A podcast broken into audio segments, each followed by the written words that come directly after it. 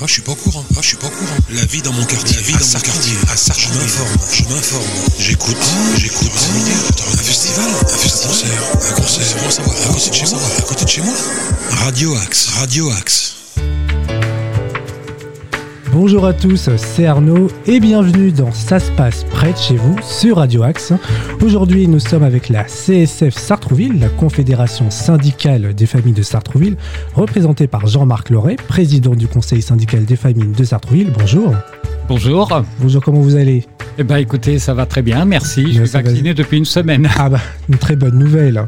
Mais donc euh, pendant cette interview, on va, on va discuter ensemble. Vous allez nous raconter votre parcours, l'histoire de la CSF, mais aussi ses missions et actions. Et bien sûr, parler de la crise sanitaire en ce moment et expliquer quelles sont les missions de la Confédération syndicale des familles de Sartrouville face à cela. Mais déjà, tout d'abord, pour ceux qui ne vous connaissent pas, euh, pouvez-vous vous présenter Quel est votre parcours et depuis quand euh, êtes-vous président de la CSF donc, euh, je suis arrivé à Sartreville euh, bah, il y a exactement 45 ans, le 7 mars 1976. Donc, je suis un vieux Sartrevillois.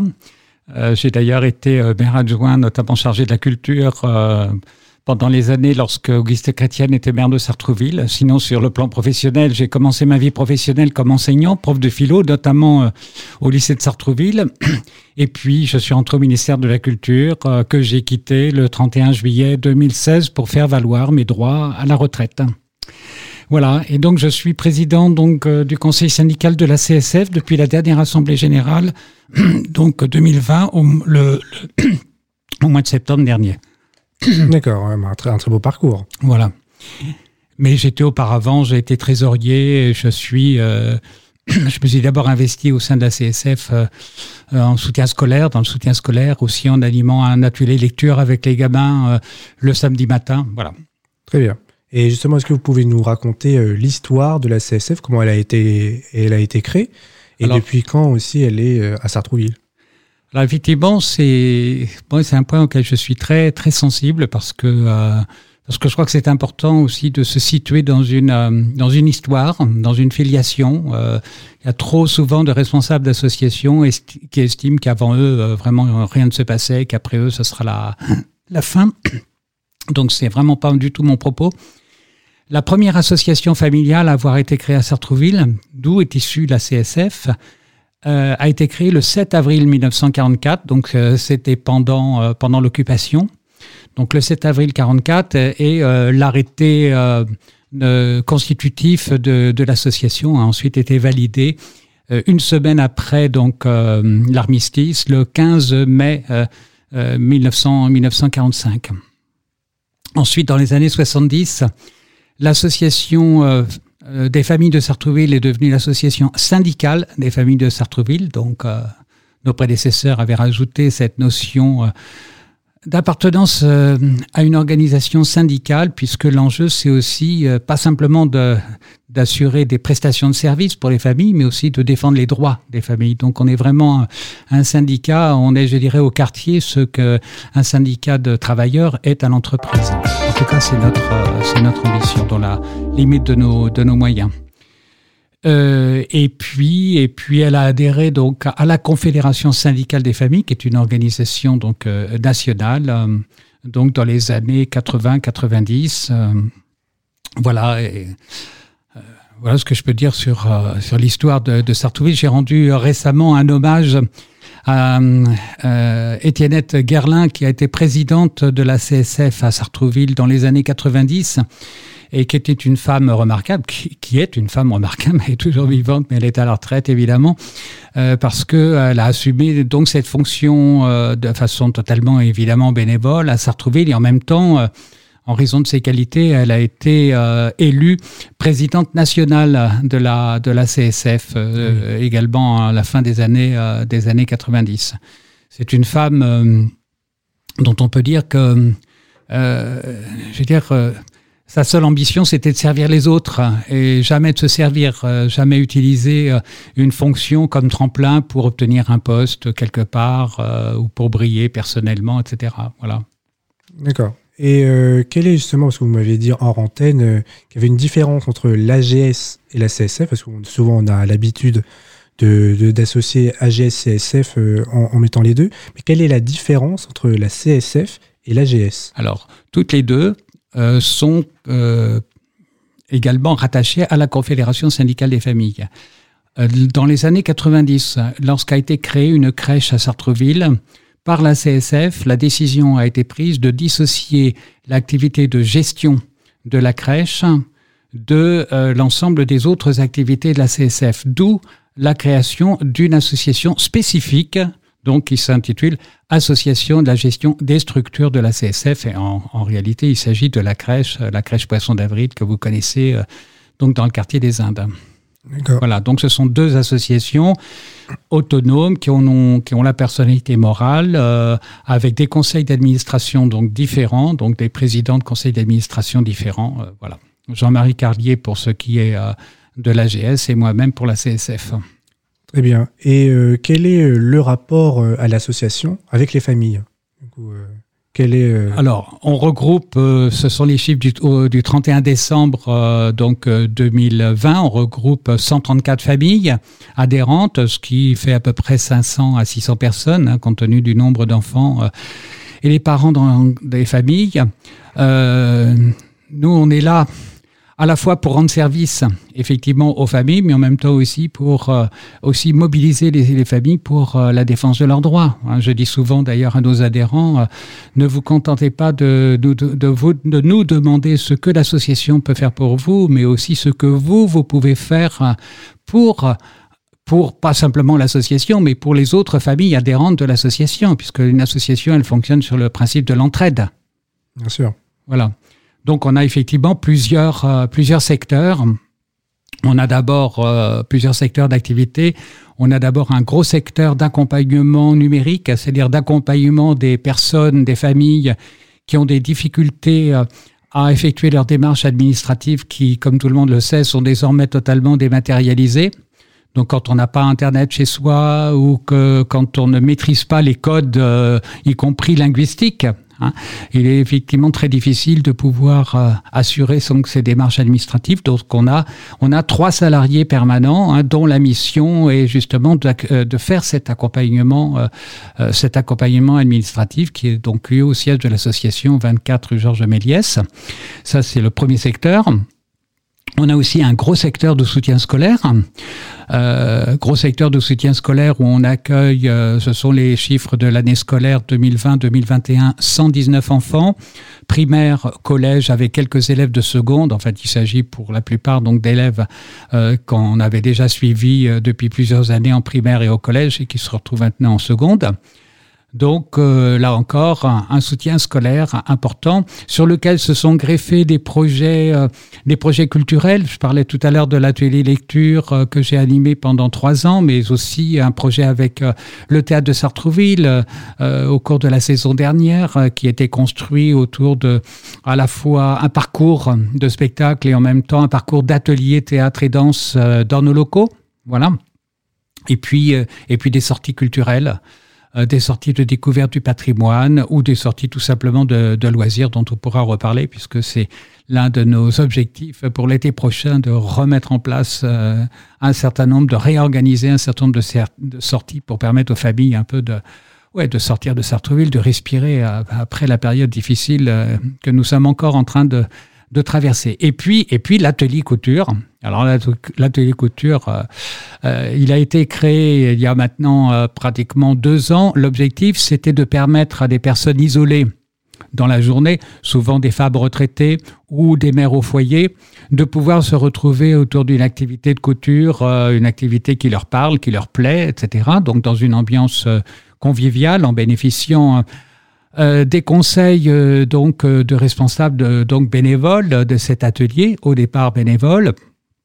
Et on a réussi, avec l'aide de l'État, donc à créer un emploi au 1er janvier de responsables de responsables de cet atelier, voilà, qui permet désormais de fonctionner très régulièrement, voilà, avec comme objectif de développer, quand les conditions sanitaires le permettront, puisqu'actuellement nous ne sommes pas un commerce dit essentiel, de pouvoir développer euh, une activité plutôt commerciale de, de services de retouche, de petits travaux de couture, etc. pour, euh, pour les gens du quartier. D'accord. Et justement, je vais vous euh, dire une situation. Par exemple, j'ai des difficultés à faire mes démarches administratives. Qu'est-ce que la CSF va faire pour moi, justement? Quel, accompagnement je vais avoir? Alors, donc c'est très simple. Vous prenez rendez-vous par téléphone avec euh, l'un des trois salariés permanents dont je parlais tout à l'heure.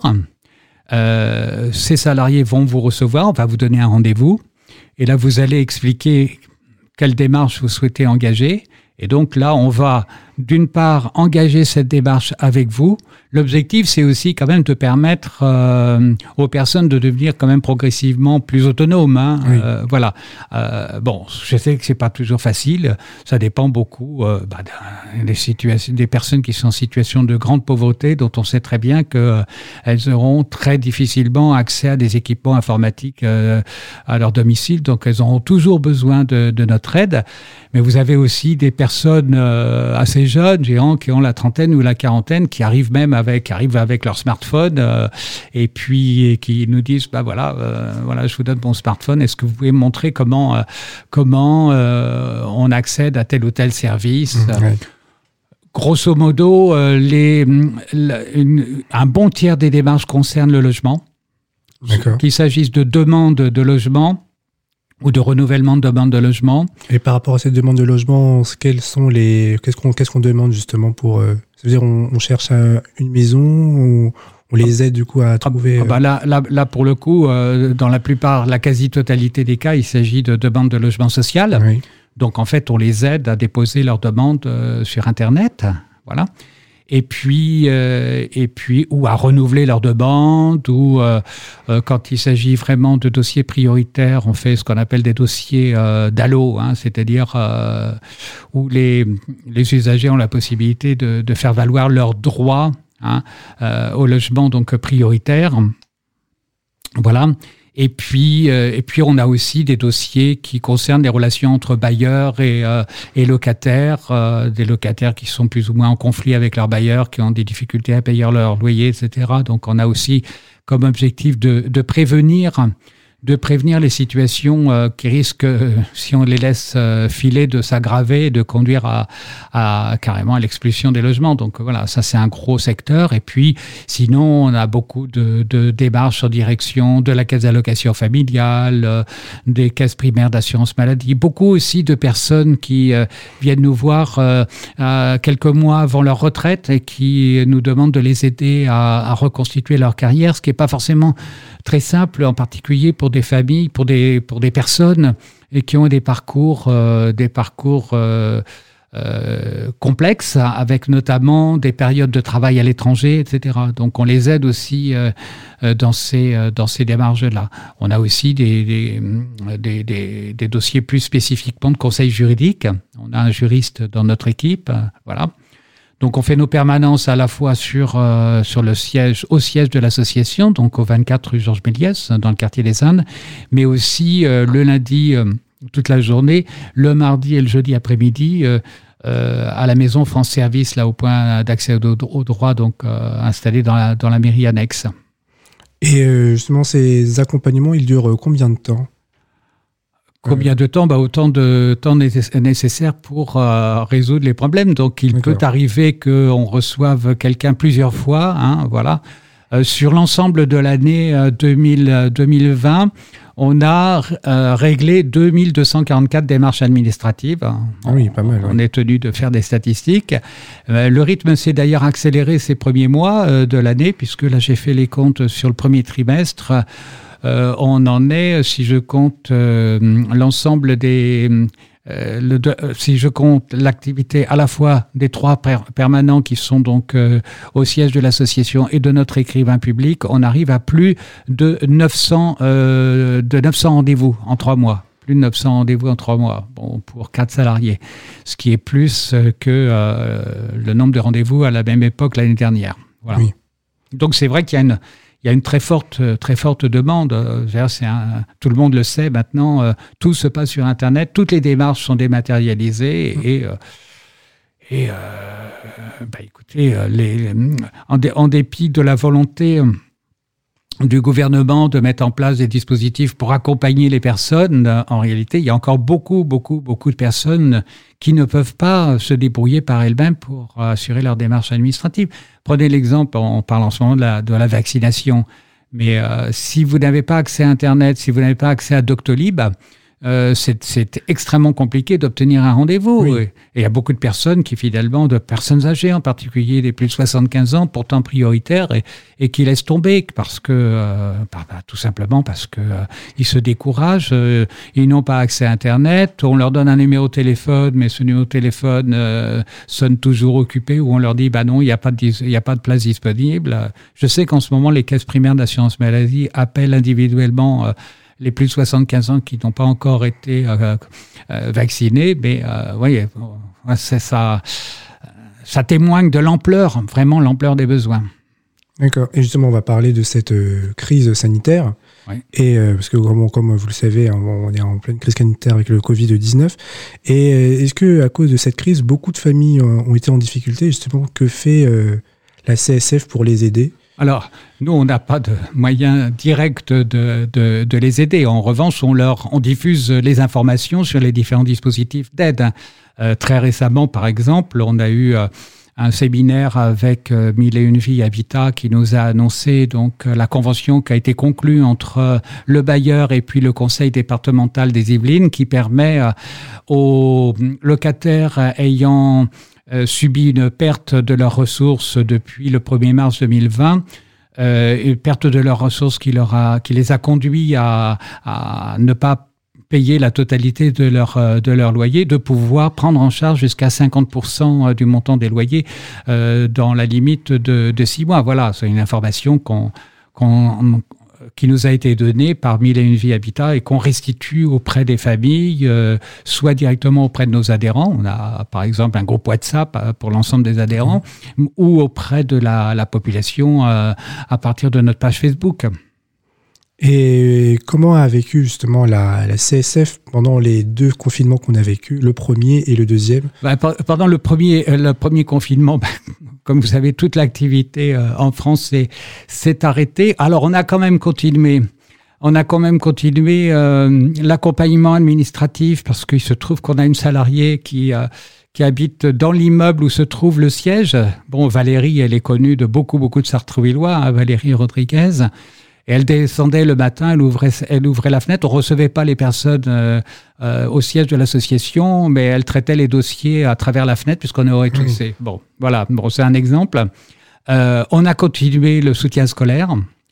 Euh, avec les enfants, c'est là où on s'est aperçu, d'ailleurs on le savait, mais ça n'a fait que confirmer un, une, une, situation qu'on avait déjà, dont on avait déjà pris la mesure. On savait que beaucoup de familles n'ont pas les outils euh, permettant justement de suivre des séances euh, en, distanciel, comme on dit. Hein, et grosso modo, on avait, on avait perdu plus de la moitié hein, des effectifs du soutien scolaire pendant, pendant cette période, mais on a continué des, euh, des cours à distance, euh, du soutien scolaire à distance. Euh, moi, personnellement, j'ai fait une dictée par jour. Euh, au départ, je pensais que ça intéresserait pas les gamins, et puis en fait, en réalité, je me suis aperçu qu'ils étaient ils étaient très partants. Euh, oui. J'ai été obligé vraiment euh, tous les jours, tous les jours d'organiser une, dict une, dictée tellement il y avait euh, tellement il y avait de, de demandes. Voilà. Et puis l'atelier couture, bah, l'atelier couture, il a aussi été mobilisé euh, pour, à la demande de la ville en particulier, qui nous a fourni le matériel, réaliser des surblouses et des, et des masques, euh, puisqu'il y avait à l'époque une très forte, euh, très forte demande. Voilà, donc ça c'est la première période du confinement. Ensuite, euh, bah ensuite depuis le, mois d'octobre, la conséquence de la crise sanitaire, c'est que ça a évidemment conduit à freiner une grande partie de nos euh, de nos activités. Euh, par exemple, on avait euh, organisé tout un programme de sortie l'été dernier, au printemps, l'été dernier, qui devait se poursuivre cet automne. La dernière sortie donc a eu lieu à, à l'Institut du monde arabe, c'était le 24 octobre. On devait partir tout à fait fin, fin octobre à, au château de Chambord, puis le 7 novembre euh, euh, aux eaux de Vincennes. Et bah, voilà, ces deux dernières sorties ont été annulées en raison euh, bah, de la fermeture du zoo de Vincennes et du, du château de Chambord. Hein. Oui. Voilà. Voilà un, un, exemple. On a aussi tout un programme d'ateliers euh, destiné aux parents pour réfléchir euh, ensemble sur euh, des questions, toutes les questions que les parents se posent. Hein, comment à la fois faire preuve d'autorité et puis en même temps, en même temps créer les conditions pour que nos enfants deviennent deviennent autonomes. Comment gérer la relation que les ados ou les préados ont avec leur doudou. Hein, je pense au portable. Hein, au téléphone portable euh, euh, qui les accompagne euh, jour et nuit. bon voilà, alors comment gérer ces addictions, comment faire preuve d'autorité tout en laissant quand même aussi un certain degré d'intimité personnelle à, à, son enfant, à son adolescent, qui évidemment a tout à fait le droit d'utiliser smartphone, son smartphone pour, pour continuer évidemment à chatter avec ses copines ou ses copains. Hein, mais bon, voilà, où sont les limites Voilà, des questions comme ça. Comment éduquer aussi les enfants dans un contexte euh, où euh, la culture dominante à l'école n'est pas forcément celle euh, des familles, puisque pour la quasi-totalité, enfin la très très très grande majorité, je dirais 80, 90 à 95 des familles adhérentes de notre association sont originaires euh, soit de la deuxième, troisième ou quatrième génération, euh, euh, soit du, du, Maghreb, des pays du Maghreb ou d'Afrique subsaharienne. Hein. Donc là, c'est un vrai sujet. Comment comment élever ces enfants dans un contexte biculturel? Voilà. Voilà, c'est donc sur ces sujets-là, on avait prévu un certain nombre d'ateliers avec des intervenants, d'écoles des parents et des éducateurs, mais comme aujourd'hui on peut pas réunir euh, plus de six personnes en, même temps dans un local, bah, tout ça évidemment est, suspendu, euh, est suspendu au aux décisions de lever des restrictions sanitaires. Moi, je croise les doigts en espérant que le 15 mai, la situation va pouvoir s'améliorer. Mais vu ce que j'ai entendu ce matin, je commence à en douter. Bon. Ouais. Et justement, vous avez eu l'idée de faire euh, des visios pour justement peut-être regarder justement ces, euh, ces, ces activités et les faire, par exemple, en, distanciel. Bah, C'est très difficile parce que justement, on a, encore une fois, comme je le disais tout à l'heure, euh, prenant l'exemple de, des, tentatives qu'on avait euh, donc faites lors de la première période du confinement de faire du soutien scolaire euh, en, distanciel, où on a perdu plus, de la moitié des enfants finalement, il y a finalement peu de familles, peu de familles qui ont la possibilité comme ça de s'installer devant un ordinateur. Euh, euh, rares sont les familles qui ont un ordinateur. Au mieux, il y a un portable par famille, hein, un, un, smartphone par famille. Donc euh, non, non. Et puis et puis surtout, donc là, il y a cet obstacle, je dirais presque donc technologique. Mais mais mais les comment dirais-je, les, les, obstacles sont beaucoup plus profonds parce que l'enjeu, c'est pas de diffuser des informations, de donner des cours, de, de c'est en prenant appui sur des intervenants extérieurs de de faire en sorte que les, les parents puissent exposer eux-mêmes et débattre eux-mêmes des difficultés auxquelles ils sont auxquelles ils sont confrontés. Donc, euh, et ça, ça suppose, euh, ça suppose que les personnes se voient. Ça, on peut pas le faire en distanciel. Ça, c'est absolument impossible. Enfin, ça, l'interactivité en distanciel, euh, personnellement, moi je poursuis l'activité professionnelle de formateur euh, pour, pour mes anciens collègues du ministère de la Culture. Euh, sur l'actualité administrative euh, du, et juridique du ministère, je peux vous dire que les séances, euh, les séances en distanciel, c'est terrible parce que c'est quasi c'est quasiment un monologue pendant 3-4 heures de suite avec très très peu d'interactivité. voilà, donc non, non, ça c'est terrible ces conditions-là.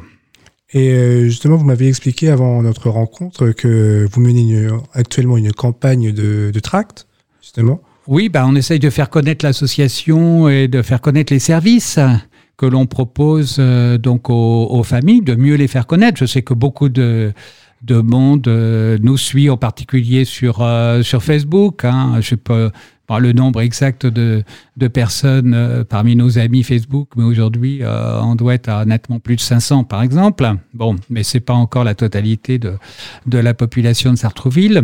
Donc, faire connaître les services que l'on propose et puis et puis anticiper, préparer aussi euh, euh, l'avenir proche. Euh, je pense qu'encore une fois,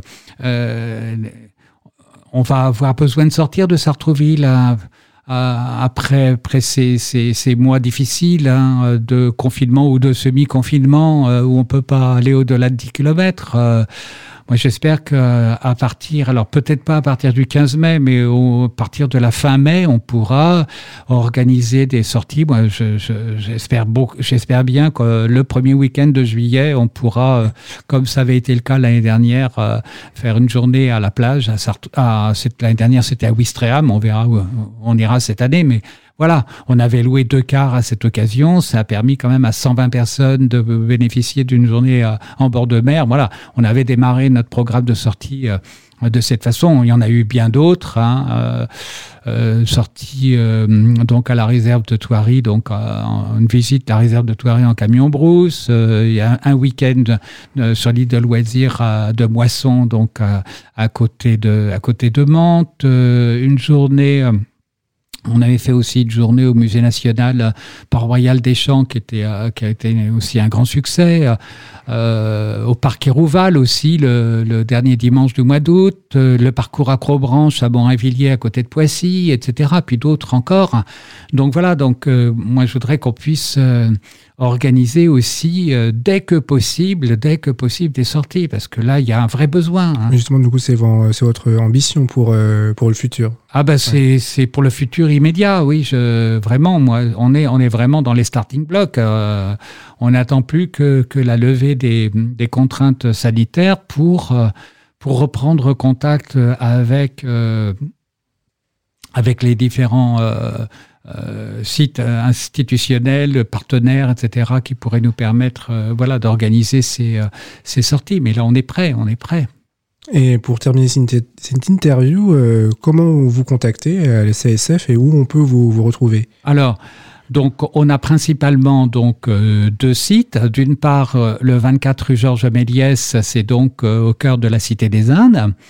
Donc, c'est là où ont lieu les permanences que j'évoquais tout à l'heure donc euh, qui ont lieu sur rendez-vous. Donc le numéro de téléphone est le 01 30 86 90 62, 01 30 86 90 62. On tient vraiment à ce que les personnes prennent rendez-vous pour éviter justement euh, que les personnes se croisent, etc. Encore, encore une fois, en raison des, des contraintes sanitaires. Donc ça, c'est le, euh, le, premier site. Le deuxième site, et puis alors, juste à côté, euh, donc on a dans, ce qu'on appelle la papothèque aux 4 rue, rue donc l'atelier couture, hein, voilà. Et puis, et puis, euh, et puis le soutien scolaire. Alors le soutien scolaire donc a lieu principalement au 7 de la rue Pablo Picasso. Hein, c'est les, les, les, anciens locaux de la de la PMI à Sartrouville qu'on a récupéré il y a déjà plusieurs années, donc euh, euh, qui appartiennent à, à l'Ogirep. Et là, donc la responsable du soutien scolaire, Madame Potier, peut accueillir donc alors pour l'instant, bon, on n'a pas encore commencé évidemment les inscriptions pour euh, pour la rentrée prochaine. Mais enfin, je peux d'ores et déjà donner le numéro de téléphone, mais il figure sur le tract. Hein, c'est le 06 40 55 23 37 hein, pour connaître les, les conditions pour euh, pour être inscrit euh, donc au soutien scolaire. Le soutien scolaire a lieu aussi euh, euh, au 1 avenue de l'Europe, hein, au rez-de-chaussée de l'une des tours euh, des tours des Indes. Enfin, pour contacter la responsable du soutien scolaire, il faut faire ce numéro, hein, 06 40 55 23 37. D'accord. Bah, bah, merci beaucoup en tout d'avoir accepté notre invitation. bah, merci à Radio ACS de m'avoir invité. Mais oui, notre invitation. Donc, ça se passe près de chez vous sur Radio X. Donc n'hésitez pas à revenir à la radio si vous avez euh, de nouvelles euh, actualités à nous faire partager. Ah bah, j'espère, j'espère prendre un rendez-vous assez vite pour vous dire, bah voilà, tel jour euh, on va à Ouistreham, tel autre jour on va, je sais pas où, on verra peut-être au château de Fontainebleau, etc. Enfin, vous donnez notre programme programme de sortie hein, quand il sera quand il sera prêt. Bon, j'espère, j'espère pouvoir euh, très vite, hein, tel hein. J'espère vraiment le, meilleur pour vous. Et quant à nous, euh, bah, auditeurs, on, se retrouve très bientôt pour un prochain numéro euh, de Ça se passe près de chez vous. La suite des programmes sur Radio X.